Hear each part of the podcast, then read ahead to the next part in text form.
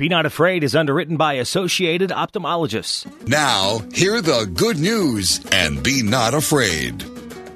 Muy buenos días, amable audiencia de Iowa Catholic Radio. Les saludo en este domingo 30 de octubre del año del Señor del 2022, en el que la Santa Madre de la Iglesia nos invita a conmemorar el trigésimo primer domingo del tiempo ordinario. Les invito a que iniciemos esta edición de No tengas miedo en el nombre del Padre, del Hijo y del Espíritu Santo. Dios omnipotente y lleno de misericordia que concedes a tus fieles celebrar dignamente esta liturgia de alabanza, te pedimos que nos ayudes a caminar sin tropiezos hacia los bienes prometidos. Te lo pedimos por nuestro Señor Jesucristo, tu Hijo, que vive y reina contigo en la unidad del Espíritu Santo y es Dios por los siglos de los siglos. Amén. En el Padre, el Hijo y el Espíritu Santo. Pues bien, amable audiencia, tenemos un, programa bien interesante. Y quisiera que nos pusiéramos en contexto no solo de la liturgia de este domingo, ¿cierto? Sino de lo que viene para la, la, para la Iglesia Católica, y es que la Santa Madre de la Iglesia honra, honra en este primer... Eh, día del mes de el primer día del mes de, de, noviembre a la solemnidad de todos los santos. ¿Y eso por qué lo hace la iglesia? A ver, primero que todo es que el primero de noviembre es la solemnidad litúrgica de todos los santos, que prevalece sobre el domingo. Se trata de una uh, popular y bien sentida fiesta cristiana que al evocar a quienes nos han precedido en el camino de la fe y de la vida, gozan ya de la eterna bienaventuranza. Son ya, por así decirlo, ciudadanos de pleno derecho del cielo, la patria común de toda la humanidad de todos los tiempos. Es decir, que el Día de Todos los Santos cuenta un milenio de popular y sentida historia y tradición en la vida de la Iglesia Católica. Fueron los monjes benedictinos quienes expandieron esta festividad. En efecto, en este día celebramos a todos aquellos cristianos que ya gozan de la visión de Dios, que ya están en el cielo, hayan sido o no declarados santos o beatos por la Iglesia. De ahí su nombre, el Día de Todos los Santos. ¿Qué es santo? ¿Quién es santo? Pues santo es aquel cristiano que concluida su existencia terrenal o su paso por la tierra, está ya en la presencia de Dios. Ha recibido con palabras de San Pablo, o mejor en palabras de San Pablo, la corona de la gloria que no se marchita. Es decir, que el santo, o mejor los santos, son siempre reflejo de la gloria y la santidad de Dios. Son modelos para la vida de los cristianos e intercesores, de modo que a los santos se pide su ayuda y su intercesión. Son así dignos y merecedores de culto y también de veneración. El Día de Todos los Santos incluye en su celebración y contenido a los santos populares y conocidos, extraordinarios cristianos a quienes la Iglesia dedica en especial un día del año. Pero el Día de Todos los Santos es sobre todas las cosas, amable audiencia, el Día de los Santos Anónimos, tantos de ellos miembros de nuestras familias, lugares y comunidades. El Día de Todos los Santos es también una oportunidad para recordar la llamada a la santidad presente en todos los cristianos, desde el bautismo, claro está, ¿no? En ocasión para hacer realidad en nosotros la llamada del Señor a que seamos perfectos, santos, como Dios nuestro Padre Celestial es perfecto y santo. Se trata de una llamada apremiante, es decir, que, que realmente desde el cielo clama a que vivamos todos nuestra vocación cristiana a la santidad, según nuestros propios estados de vida como padre de familia, como esposa, como estudiante, como médico, como odontólogo, como sacerdote, como cardenal. Es que en este tema el Concilio Vaticano II hizo un especial énfasis. En el capítulo quinto, en la Constitución Dogmática Lumen Gentium, lleva por título universal Vocación a la Santidad de la Iglesia. Pero, ¿qué es la santidad? La santidad, primero que todo, no es patrimonio de algunos pocos privilegiados o algunos que tienen un estatus cómodo, mejor o diferente. No. La santidad es el destino de todo cristiano, como lo fue y lo ha sido para esa multitud de santos anónimos a quienes hoy conmemoramos. La santidad cristiana consiste en vivir y cumplir los mandamientos. Qué importante es dejar esto claro sobre nosotros. Vivir y cumplir los mandamientos. ¿Por qué? Porque no se puede acceder a la santidad sin respetar, abro comillas, honrar la palabra de Dios. El santo no es un ángel, primero que todo. Es un hombre de carne y hueso que sabe levantarse y volver a caminar. El santo no se olvida del llanto de su hermano, o sea, no es indiferente al dolor ajeno, ni piensa que es más bueno subiéndose a un altar, tampoco, tampoco. El santo es el que vive su fe con alegría y lucha día tras día, pues vive para amar. El santo es aquel que está tan fascinado, tan fascinado por la belleza de Dios y por su perfecta verdad, que éstas lo irán progresivamente transformando, lo irán moldeando, ¿no? Por esta belleza y verdad está dispuesto a renunciar a todo el ser humano, también a sí mismo. Le es suficiente el amor de Dios que experimenta y transmite en el servicio humilde y desinteresado al prójimo. Por tanto, la santidad se gana, amable audiencia. Sí, señor, se gana. Se logra, por supuesto, se consigue con la ayuda de la gracia en la tierra, en el quehacer y el compromiso de día a día, en el amor, en el servicio y en el perdón cotidiano. El afán de cada día va labrando y hace vislumbrar el rostro de la eternidad. Yo creo que eso nos va anunciando y nos va preparando, porque en un día como el de todos los santos, se nos habla de que la vida humana no termina con la muerte, sino que abre a la luminosidad de la vida en la eternidad con Dios. El Día de Todos los Santos es la catequesis y celebración de los misterios de nuestra fe, relativos al final de la vida, los llamados, e, es decir, que estamos identificados con la presencia del Señor que nos ilustra con su testimonio de vida a hacernos santos en lo cotidiano de nuestra existencia. Por eso es un día de oración y que no recuerda hacia dónde debemos mirar. Ese día para saber vivir la vida según el plan de Dios. Ese día como el día en que la piedad de nuestro pueblo fiel visita los cementerios y es también una exhortación a procurar la santidad. A propósito de esta explicación sobre el Día de Todos los Santos, ¿cómo estamos nosotros en nuestra santidad? ¿Cómo vamos creciendo en nuestro ejercicio de madurez espiritual? ¿Estamos cerca de Dios? ¿Estamos lejos de Dios? ¿Qué tan frecuente recurrimos al sacramento de la sanación y la liberación como el de la reconciliación?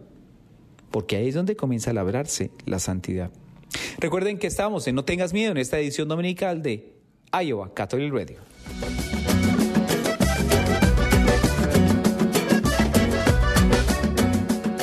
Regresamos a No tengas miedo a través de Iowa Catholic Radio. Asimismo, como la Santa Madre, la Iglesia celebra el primero de noviembre la solemnidad de todos los santos. El 2, el 2 de noviembre, es la festividad o memoria litúrgica de los fieles difuntos. ¿Qué es? ¿Qué es?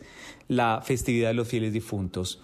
Bueno, es la conmemoración de todos los fieles difuntos. La Santa Madre de la Iglesia, después de su solicitud en celebrar con las debidas alabanzas la dicha de todos sus hijos bienaventurados en el cielo, se interesa ante el Señor en favor de las almas de cuantos nos precedieron con el signo de la fe y duermen ya en la esperanza de la resurrección, y por todos los difuntos desde el principio del mundo, cuya fe solo Dios conoce para que purificados de toda mancha del pecado y asociados a los ciudadanos celestes puedan gozar de la visión de la felicidad eterna.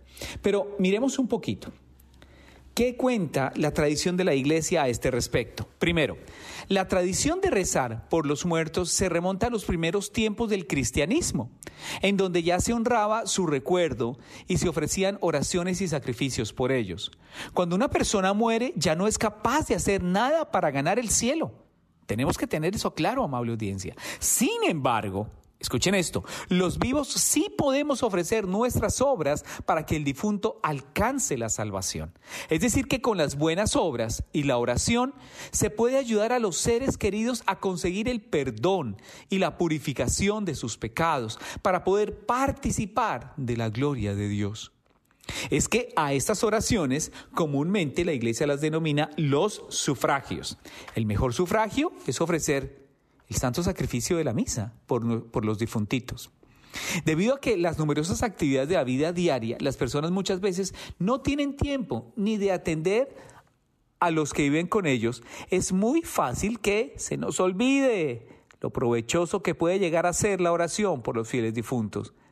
Debido a esto, la Santa Madre de la Iglesia ha querido instituir en el día segundo de noviembre que se dedique especialmente a la oración por aquellas almas que han dejado la tierra y aún no han alcanzado el cielo. Para, este, para tal efecto, la Iglesia recomienda, amable audiencia, la oración en favor de los difuntos y también de las limosnas, las indulgencias y las obras de penitencia para ayudarlos a hacer más corto el periodo de purificación y puedan llegar así a ver a Dios. Recordemos, no, no, no hay que tener duda ni hay que tener demora pues en socorrer a los que han partido y en ofrecer nuestras plegarias por ellos. Es que nuestra oración, amable audiencia, por los muertitos, puede no solamente ayudarles, sino también hacer eficaz su intercesión a nuestro favor. Eh, eh, ¿No, ¿No, es generoso el amor de Dios en este sentido? Los que ya están en el cielo interceden por los que están en la tierra, para que tengan la gracia de ser fieles a Dios y alcanzar la vida eterna.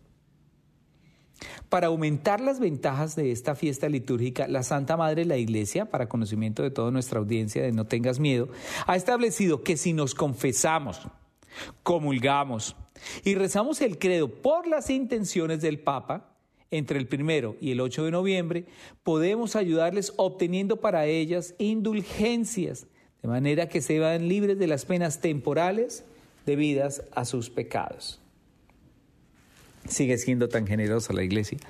Entonces existen algunas prácticas, costumbres o tradiciones que hacemos. El famoso altar de los muertos, ¿cierto? Es una costumbre de origen mexicana relacionada con el ciclo agrícola tradicional. Los indígenas hacían una gran fiesta en la primera luna del mes de noviembre para celebrar la terminación de la cosecha del maíz. Ellos querían que ese día los difuntos tenían autorización para regresar a la tierra a celebrar y compartir con sus parientes vivos los frutos de la tierra. Yo creo que esta, esta, esta, tradición nos ayuda muchísimo. Pero también existe la ofrenda de los muertos como símbolo que representan los tres estadios de la iglesia. Primero, eso es muy lindo y eso es muy, muy, muy de la catequesis. La iglesia purgante. ¿Cuál es la iglesia purgante? Es la que está conformada por todas las almas que se encuentran en el purgatorio. Es decir, aquellas personas que no murieron en pecado mortal, pero que están purgando, purgando significa limpiando, penas por las faltas cometidas hasta que puedan llegar al cielo. Se representa con las fotos de los difuntos a los que se acostumbra colocar las diferentes bebidas y comidas que disfrutaban en vida. Iglesia purgante. Segundo, iglesia triunfante. Son todas las almas que ya gozan de la presencia de Dios en el cielo representada por estampas y figuras de los santos, como lo mencionamos en el segmento anterior, hablando de la solemnidad de todos los santos. Tercero, la iglesia militante. La iglesia militante somos todos nosotros, los que aún aquí en la tierra o presentes en la tierra, somos los que ponemos la ofrenda. En algunos lugares de México, por ejemplo, la celebración de los fieles difuntos consta de tres días. El primer día para los niños y las niñas, el segundo para los adultos y el tercero se dedica a quitar el altar y comer todo lo que ahí se encuentre. A los adultos y a los niños se les pone diferente tipo de comida. Yo creo que es muy importante entender que esta expresión de la tradición nos debe, llegar a una, nos debe llevar a una reflexión mucho más profunda, amable audiencia. ¿Y saben cuál es la reflexión más profunda? El sentido de la muerte. ¿Estamos preparados para la muerte ustedes y yo? ¿Estamos eh, dispuestos a dejarlo todo y estar en paz? ¿Qué tal que el Señor nos llamara en este momento? ¿Tenemos cuentas listas, arregladas con Dios, con los dones y gracias que nos ha dado, porque a eso se refiere también la, la solemnidad o mejor la celebración de este tipo de festividades, a recordarnos que nosotros ah, somos temporales. Es decir, que sabemos que nos vamos a morir, no sabemos cuándo nos vamos a morir, pero nos vamos a morir. Y es mejor estar en paz con Dios, ¿saben? Es mucho mejor estar en paz con Dios. Cuando se está en paz con Dios, uno alcanza la dicha y la gracia, sin lugar a dudas, de una, de una paz duradera, que es la, la, paz de la eternidad. De hecho, no es gratuito que una oración que se utilice en estas circunstancias fúnebres es darle, Señor, el descanso eterno y que brille para esa almita la luz perpetua. Yo creo que es una invitación también para nosotros para prepararnos para ese encuentro con Dios. ¿Cómo nos preparamos para ese encuentro con Dios? Colocando las cosas en orden ahorita en el presente. Acercándonos más a los sacramentos de sanación y liberación, el sacramento de la reconciliación como el sacramento de unción de los enfermos. Porque no sabemos ni el día ni la hora en que vamos a ser llamados. Pero lo cierto es que el Señor nos va a llamar y tenemos que darle cumplimiento a su santa, perfecta y divina voluntad. Eso es indiscutible como insalvable. Recuerden que estamos en esta edición de No tengas miedo a través de Iowa Catholic Radio.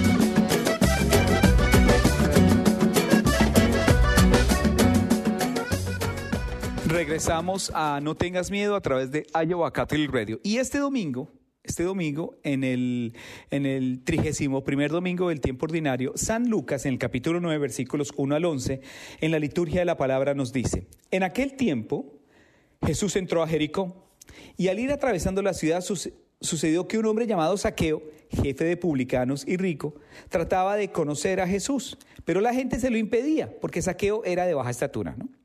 Pero la gente no lo dejaba hasta que Saqueo, ah, la gente se lo impedía porque Saqueo, como era de baja estatura, dice. Entonces corrió, se subió a un árbol para verlo cuando pasara por ahí. Al llegar a ese lugar, Jesús levantó los ojos y le dijo, Saqueo, bájate pronto, porque hoy tengo que hospedarme en tu casa. Él bajó enseguida y lo recibió muy contento. Al ver esto, comenzaron todos a murmurar diciendo, ha entrado a hospedarse en casa de un pecador. Saqueo, poniéndose de pie, dijo a Jesús, mira Señor, yo voy a dar a los pobres la mitad de mis bienes, y si he defraudado a alguien, le restituiré cuatro veces más. Jesús le dijo, hoy ha llegado la salvación a esta casa, porque también es el hijo de Abraham y el hijo del hombre, ha venido a buscar y salvar lo que se había perdido. Palabra del Señor. Bueno, ¿cómo es el contexto de esta lectura? La primera lectura eh, de esta liturgia nos habla del amor de Dios por sus criaturas y en el Evangelio Jesús cumple con las palabras proféticas de la sabiduría. Jesús comunica el amor gratuito de Dios al pecador saqueo. Y este se convierte, abre el corazón y las manos. El gesto de saqueo, amable audiencia, que restituye el cuádruple a todos aquellos que habían defraudado y la mitad de sus bienes a los pobres, nace de una conversión interior de un cambio de ruta que acontece en el encuentro con Jesús. Encontrando el amor, descubriendo el ser amado, uno llega a ser capaz de encontrarse con los demás y se comienza a mirar con ojos distintos, con no más como sujetos de los cuales uno se goza, sino personas a las cuales hay que amar. El lenguaje profundo de Jesús es, primero se fija en el pecador y lo ama, por eso es que en los domingos quienes participan de la celebración eucarística no son los santos, son los pecadores, son los que necesitan la gracia del perdón, la gracia de la misericordia. Son ellos quienes lo necesitan. Y qué falta nos hace a todos entenderlo, ¿verdad? Porque lo, Estamos ávidos de eso. Por eso es que Cristo, que es huésped de saqueo, ilumina este cambio y lo interpreta en el sentido de la gracia de la liberación la gracia y la liberación que todos necesitamos. Miren las frases tan bonitas que utiliza nuestro Señor, ¿no? Hoy la salvación ha entrado en esta casa. Es contundente lo que dice el Señor. Cristo es verdaderamente el evangelizador de todos. Es Cristo quien evangeliza, tanto a pobres como a ricos. Y su preferencia está con los pobres y los últimos. He sido enviado para anunciar a los pobres un alegre mensaje. Miren, Jesús en el Evangelio deplora la hipocresía, esa hipocresía de los guías espirituales del tiempo de Jesús. que no dan ejemplo de coherencia, sino que enseñan aquello que hacen. Mucho cuidado con eso porque también se habla de la transparencia y de la coherencia espiritual en nuestra relación con Dios. Y es también una llamada de alerta para nosotros, porque hablar de Dios es muy bonito, muy bonito es hablar de Dios, ¿cierto? Se escucha bonito, reitero, hablar de Dios.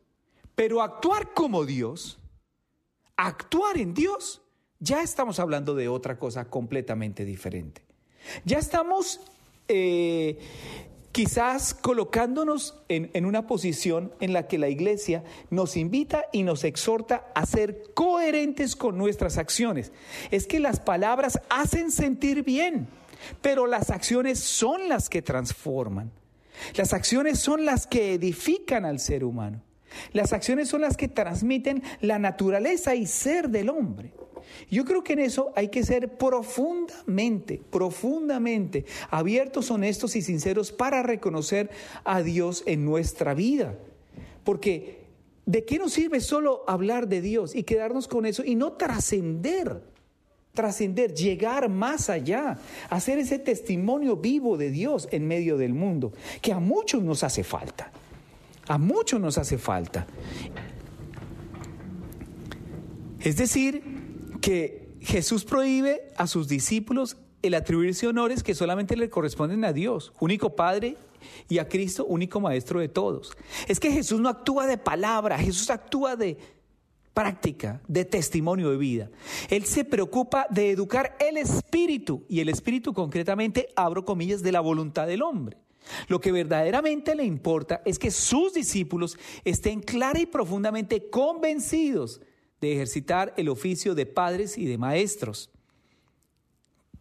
en una total dependencia de Dios y de Cristo como humildes servidores de sus hermanos. Esto lo harán no en su propio nombre, sino que en nombre y por mandato recibido de Cristo. Yo creo que este Evangelio es tan bonito de saqueo, que yo los, quería, los quiero invitar a que nos identificamos plenamente con saqueo, seamos ese saqueo. Porque a veces eh, con el tema del dinero y las cosas materiales nos, nos, consume mucho la soberbia, ¿no? Nos consume mucho el engreimiento y el yo tengo y el yo puedo y, y esto yo lo compro y eso yo lo hago, ¿no? Y nos lleva a una reflexión mucho más profunda que creo que nosotros tenemos que hacer. Hay que bajarse, hay que bajarse, hay que aceptar el llamado de Dios cada domingo a encontrarnos con Él en el santo sacrificio de la misa, para alabarle, bendecirle, glorificarle, para que nos purifique y para que nos renueve. Aproximándonos al final de esta edición de No tengas miedo, quiero que oremos en el nombre del Padre, del Hijo y del Espíritu Santo. Te pedimos, Padre, que crezca en nosotros la acción de tu poder, para que restaurados con estos sacramentos celestiales, tu gracia nos, nos, prepare a recibir lo que ellos nos prometen. Te lo pedimos por nuestro Señor Jesucristo, tu Hijo, quien contigo vives y reinas en la unidad del Espíritu Santo y eres Dios, por los siglos de los siglos. Amén. En el nombre del Padre, del Hijo y del Espíritu Santo. No tengas miedo, soy el Padre Fabián a través de Iowa Catholic Radio. Be not afraid. Jesus is on the way to encounter you. Be Not Afraid is underwritten by Associated Ophthalmologists.